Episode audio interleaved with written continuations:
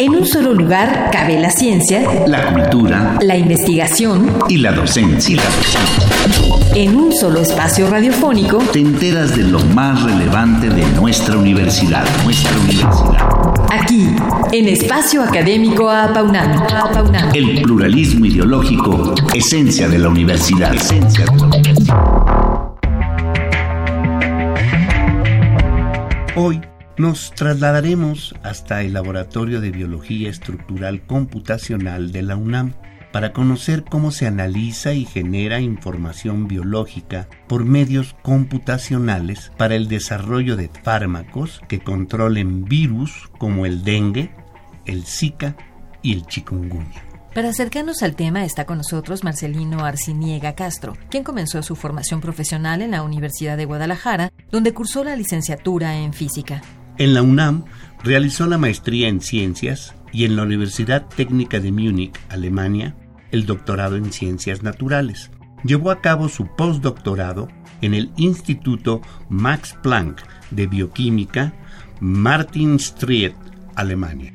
A su regreso a México ingresó como investigador asociado al Instituto de Fisiología Celular de la UNAM en el Laboratorio de Estructura Computacional.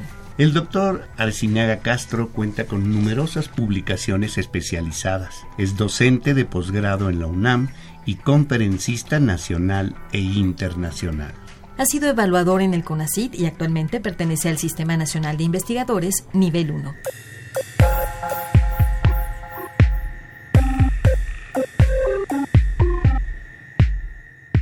hoy hablaremos de cómo utilizamos modelos computacionales para estudiar procesos biológicos a nivel molecular.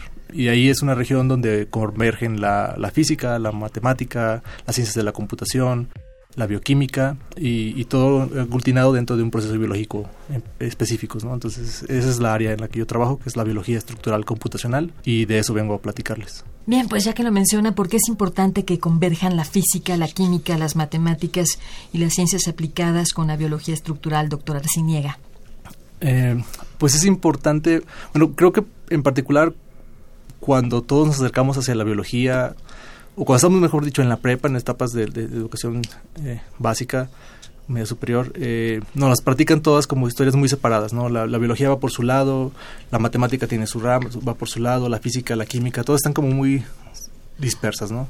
Pero conforme te vas acercando a los procesos, eh, al estudio de la biología quizá un poco más molecular, que es al, nivel donde tratamos de entender cómo es que las células o los organismos vivos realmente realizan sus funciones. Al final, al final del día, todas estas moléculas que nos dan vida eh, no son igual, están sujetas a las mismas leyes de la física que cualquier otra que cualquier otro objeto material de nuestro universo. ¿no? Entonces, al estar sujetas por las mismas leyes, en algún momento tienen, tenemos que entenderlas bajo esos mismos conceptos. Entonces ahí se, se empiezan a juntar la biología, por ejemplo, con la física. Y la física y la matemática, de alguna manera, siempre las vemos como muy juntas, ¿no? Pero a la hora que empezamos a estudiar procesos moleculares, eh, la biología que, que, viene de la parte de procesos moleculares a nivel de biología, entonces ahí se empiezan a juntar las, las dos, las tres ya, que venían juntas. Pero junto con la matemática, la matemática viene asociada mucho la, la parte de la computación, porque hay muchas cosas que no podemos solucionar de manera analítica. Hay muy pocas cosas que podemos solucionar simplemente con el, con el papel y con el lápiz, ¿no? Hay muchas cosas que podemos plantearlas con papel y con lápiz, pero para solucionarlas o para estudiar sus procesos necesitamos el uso de las computadoras. Entonces ahí es donde se empieza a juntar, empiezan a converger todas las cosas, ¿no? Los procesos computacionales también pueden ser bastante complejos y entonces eh, hay que entender o, hay que saber mucho cómputo de alto rendimiento. Se, se comienza a ser una parte muy técnica y especializada también ahí. Entonces ahí en ese momento empiezan a juntarse eh, todas estas ramas, ¿no? Y cuando tratamos a veces también de trabajar un poco con, con diseño de fármacos, ¿no? Entra la química, ¿no? Entonces es un área muy interesante todo esto porque lo que intentamos es, en ese, justo punto es, cómo es que ciertos procesos celulares eh, ocurren a nivel molecular, entendiendo eso, que las moléculas no son otra, no, es materia distinta a la materia de cualquier, eh, de cualquier otra eh, lugar en, el, en nuestro universo. ¿no? Entonces, si se rige bajo las mismas leyes, podemos estudiarlas bajo las mismas leyes, solo que el proceso es distinto. ¿no? Y Es decir, de alguna manera no solamente la química, las matemáticas y la ciencia, sino también mientras más interdisciplinaria es mejor el entendimiento. Claro, realmente no es, es, o sea, creo que actualmente hay, un, hay ese boom y esa y está de moda la palabra interdisciplinario, pero no es todo tampoco porque sea de moda por ser moda, no simplemente es que se necesita entender de muchas áreas para resolver los problemas que, que son tan complejos. La, ¿no? la, la vida es compleja. La vida es compleja, ¿no? Los sistemas son complejos, entonces tenemos que aprovechar de muchas, de muchas áreas, ¿no? Y, y claro que siguen existiendo áreas muy particulares, nichos muy específicos dentro de cada una de las disciplinas, pero en general los problemas, muchos problemas de frontera, eh, necesitas el apoyo de expertos que vengan de, de formaciones y, y con visiones diferentes hacia un mismo problema, ¿no? ¿Y, ¿Y, cuál es la aportación de la biología estructural computacional? Pues la biología estructural computacional es una, una rama, digamos, relativamente nueva, ¿no? Eh, comenzó por ahí de los años eh, 70, al menos hacer simulaciones de dinámica molecular, es la parte que comenzó al, al final de, de, los 60, principios de los 70, eh, y lo que ha permitido es entender cómo es que se mueven las moléculas, modelos estructurales de las proteínas, ¿no? En particular, que es, lo, es la principal tipo de molécula que genera, que, que define a la vida, ¿no? La proteína. Um, tenemos desde, lo, desde los años 50, quizá un poco antes, ya hay mucha, ya hay, mucha, hay, hay cristalografía de proteínas. Sabemos cómo se ven las proteínas de alguna manera, pero es a partir de los años 70 donde comenzamos a explorar eh, cómo es que se mueven las proteínas. ¿no? Entonces, entender a, nivel macroscópico entendemos vida como movimiento. Entonces, a nivel microscópico también la vida tiene que ver movimiento. ¿no? Entonces, la imagen que teníamos de las proteínas, que eran imágenes rígidas, empezamos a partir de los años 70 a estudiarlas en su dinámica, ¿no? Cómo es que se simula. Entonces, lo que nos ha permitido esta técnica de simulación eh, molecular, eh, de dinámica molecular, pues es entender un poco cómo es que se están moviendo, cómo es que ocurren los procesos, ¿no? Todo ese movimiento que asociamos con la vida, cómo ocurre a nivel más mínimo que es a nivel de proteínas, ¿no? Eh, y entonces el, la, la, relevancia ha sido otorgada en el año 2013. El premio Nobel de Química se otorgó a los padres fundadores, digamos, esos pioneros de la, de la simulación eh, computacional de proteínas, ¿no? que es Michael eh, Levitt, eh, Ariel Barshall y Martin Karplus, ¿no? que ellos fueron en el 2013 premiados con el premio Nobel, fueron los pioneros que comenzaron este campo. Y bueno, después de lo que nos ha explicado doctor Arciniega Castro, ¿podría también eh, comentarnos cuáles son los principales objetivos y metas del Laboratorio de Biología Estructural Computacional de la UNAM? Bueno, en, particular en nuestro, nuestro laboratorio, eh, que es, estamos en un instituto eh, muy importante a nivel de biología celular, el Instituto de Fisiología, que es un instituto muy tradicional dentro de la biología. Entonces, um, nosotros somos quizá el primer laboratorio que se dedica únicamente a realizar eh, modelos computacionales eh, en ese instituto. ¿no? Y, lo que estamos tratando de acercar es, es quizá hacer algo más interdisciplinario, trayendo esta, este tipo de, temáticas este tipo de, técnicas para el estudio de procesos fisiológicos a nivel molecular. ¿no? Entonces, la relevancia es un poco eh, comenzar a tratar de generar y cambiar el paradigma y acercar a, a los biólogos más tradicionales a, a que hay realmente estas, este, este core de, de, herramientas computacionales que pueden ser utilizadas para fortalecer las, las, los estudios en, en, vivo, en vitro,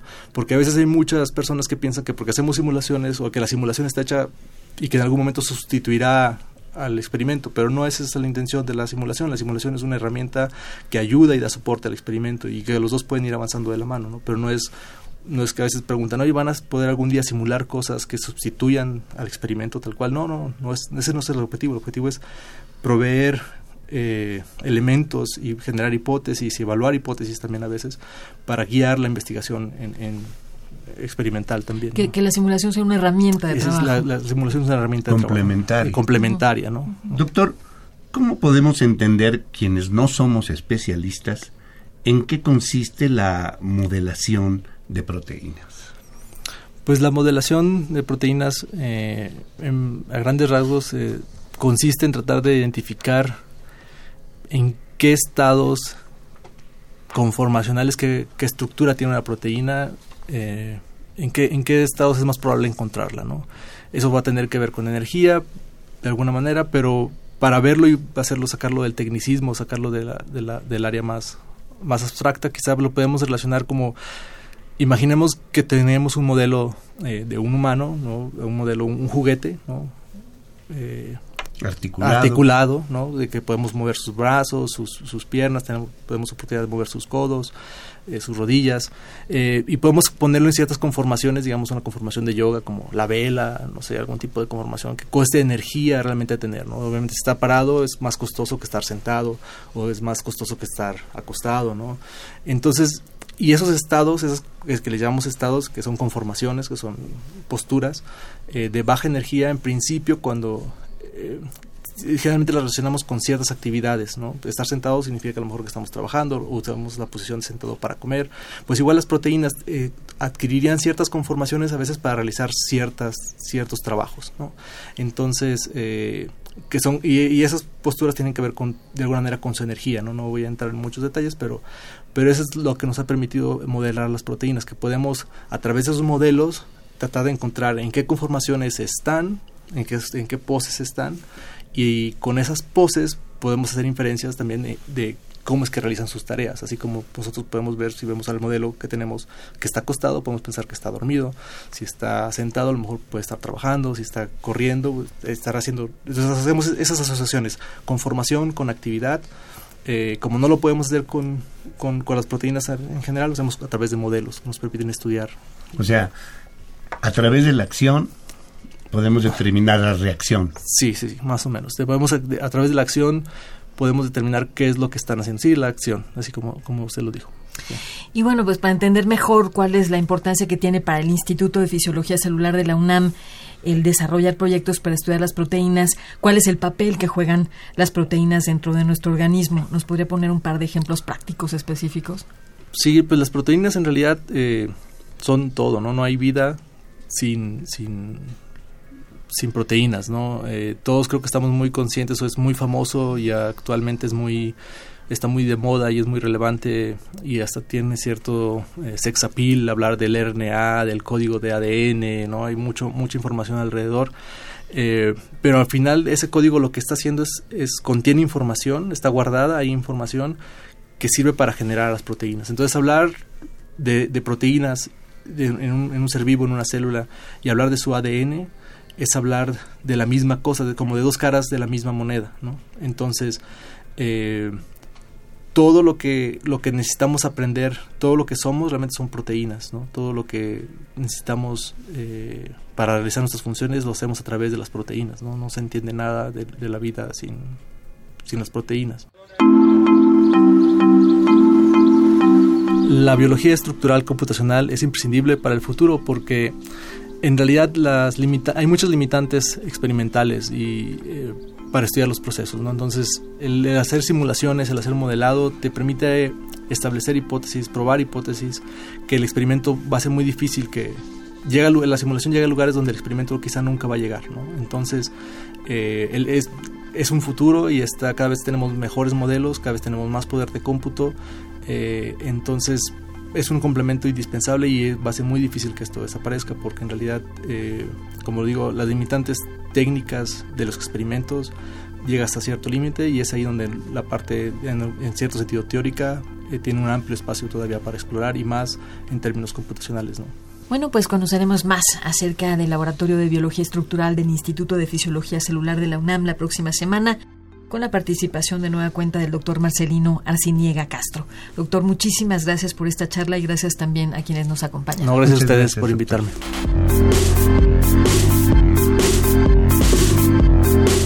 Participamos en la elaboración de este programa, en la realización y postproducción Oscar Guerra, el guion de Georgina Tapia, en la operación técnica nuestro compañero Ricardo Pacheco. Coordinación de la serie, licenciado Francisco Guerrero Langarica. Sabrina Gómez Madrid y un servidor Ernesto Medina agradecemos su atención y los invitamos a participar en este espacio a través de nuestro correo electrónico. Con doble A al inicio, todo en minúsculas a paunamarroba, correo.unam.mx. Los esperamos el próximo martes a las 10 de la mañana, aquí en Radio UNAM. Experiencia Sonora. En un solo lugar cabe la ciencia, la cultura, la investigación y la docencia. En un solo espacio radiofónico te enteras de lo más relevante de nuestra universidad, nuestra universidad. Aquí, en Espacio Académico Apaunam. El pluralismo ideológico, esencia de la universidad. Esencia de la universidad.